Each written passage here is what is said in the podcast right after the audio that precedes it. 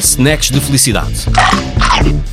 É um podcast sobre todas as coisas que o humorista Miguel Lambertini odeia fazer.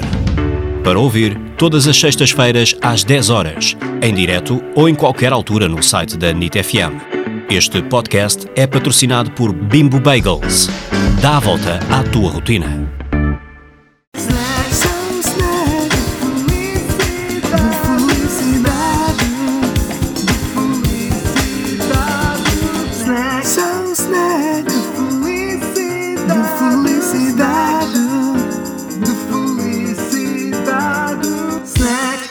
Olá, eu sou o Miguel Lambertini.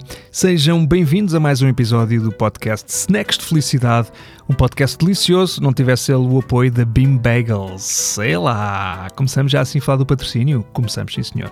Começamos porque eu estou a gravar isto ao final da manhã e como sou parvo, pus-me a fazer aquela coisa do jejum intermitente e então agora estou aqui a olhar para este bagel brioche com compota de frutos vermelhos que a produção pôs aqui hoje para me provocar, não é? E está a ser difícil resistir.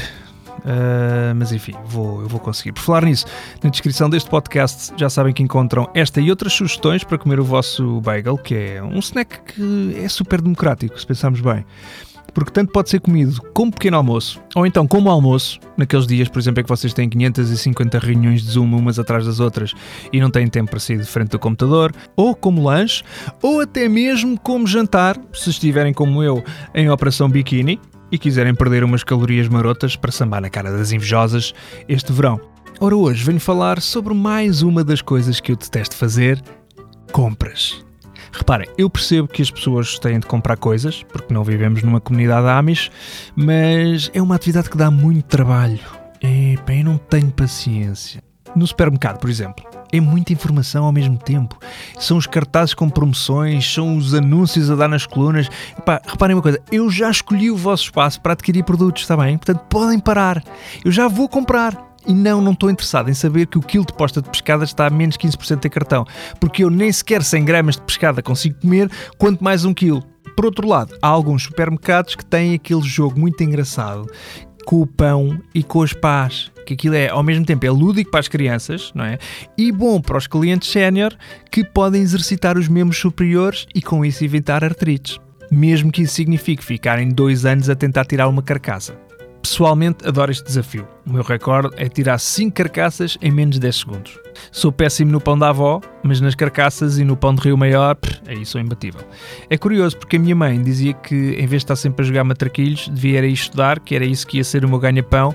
E olha, ironicamente, se não fossem os matrecos, eu sinto que hoje em dia não tinha aquela força de pulso para conseguir pegar na pá e poder ganhar o pão. Lá está. É fantástico. São compras e são exercícios de destreza, tudo na mesma superfície comercial. E ainda pagam as pessoas uma batelada de dinheiro para ir ao ginásio. totós. Uma das coisas que me enerva também bastante nos supermercados é aquele som irritante quando se abre aquela porta de lona que dá para os armazéns. Não sei se estão a ver. Nós estamos ali a tentar escolher uh, entre o papel higiênico com duas folhas ou se calhar o três folhas e aroma a jasmim, um bocadinho mais caro, pá, mas este aroma a jasmim vai fazer diferença. E de repente, pau, vamos com aquele som e quase que morremos de ataque cardíaco. E eu acho que para evitar isto deviam, uh, se calhar, assumir que aquilo podia ser um momento de animação para os clientes, não é? Fazer se calhar uma coisa mais circense.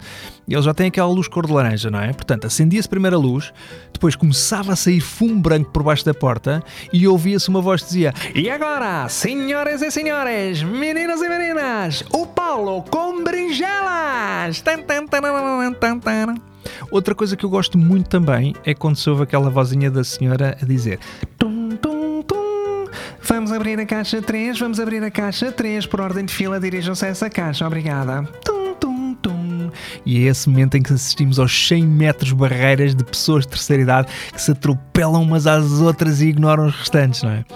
Ir ao supermercado é muito mais que comprar o que quer que seja. É uma oportunidade de convívio e de perder a paciência com o próximo. Em alternativa às grandes superfícies comerciais, há também os mercados de rua. E eu cheguei a uma conclusão que gostava de partilhar convosco.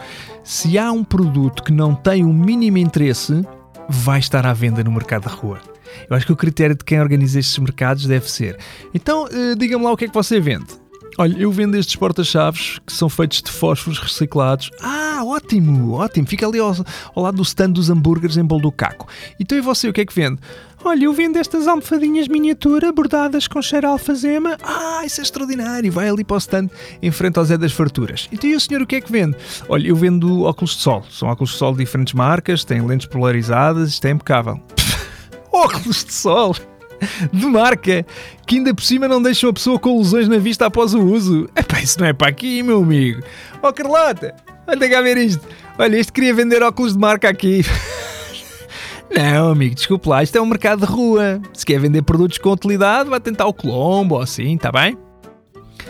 Enfim, eu detesto compras. A única coisa que me deixa feliz é que, olha, posso comprar aqui este meu pacote de Bing Bagels, como este que está aqui à minha frente e que eu vou comer agora. É verdade, não aguento mais. Olha, que se lixe o jejum intermitente. Até para a semana.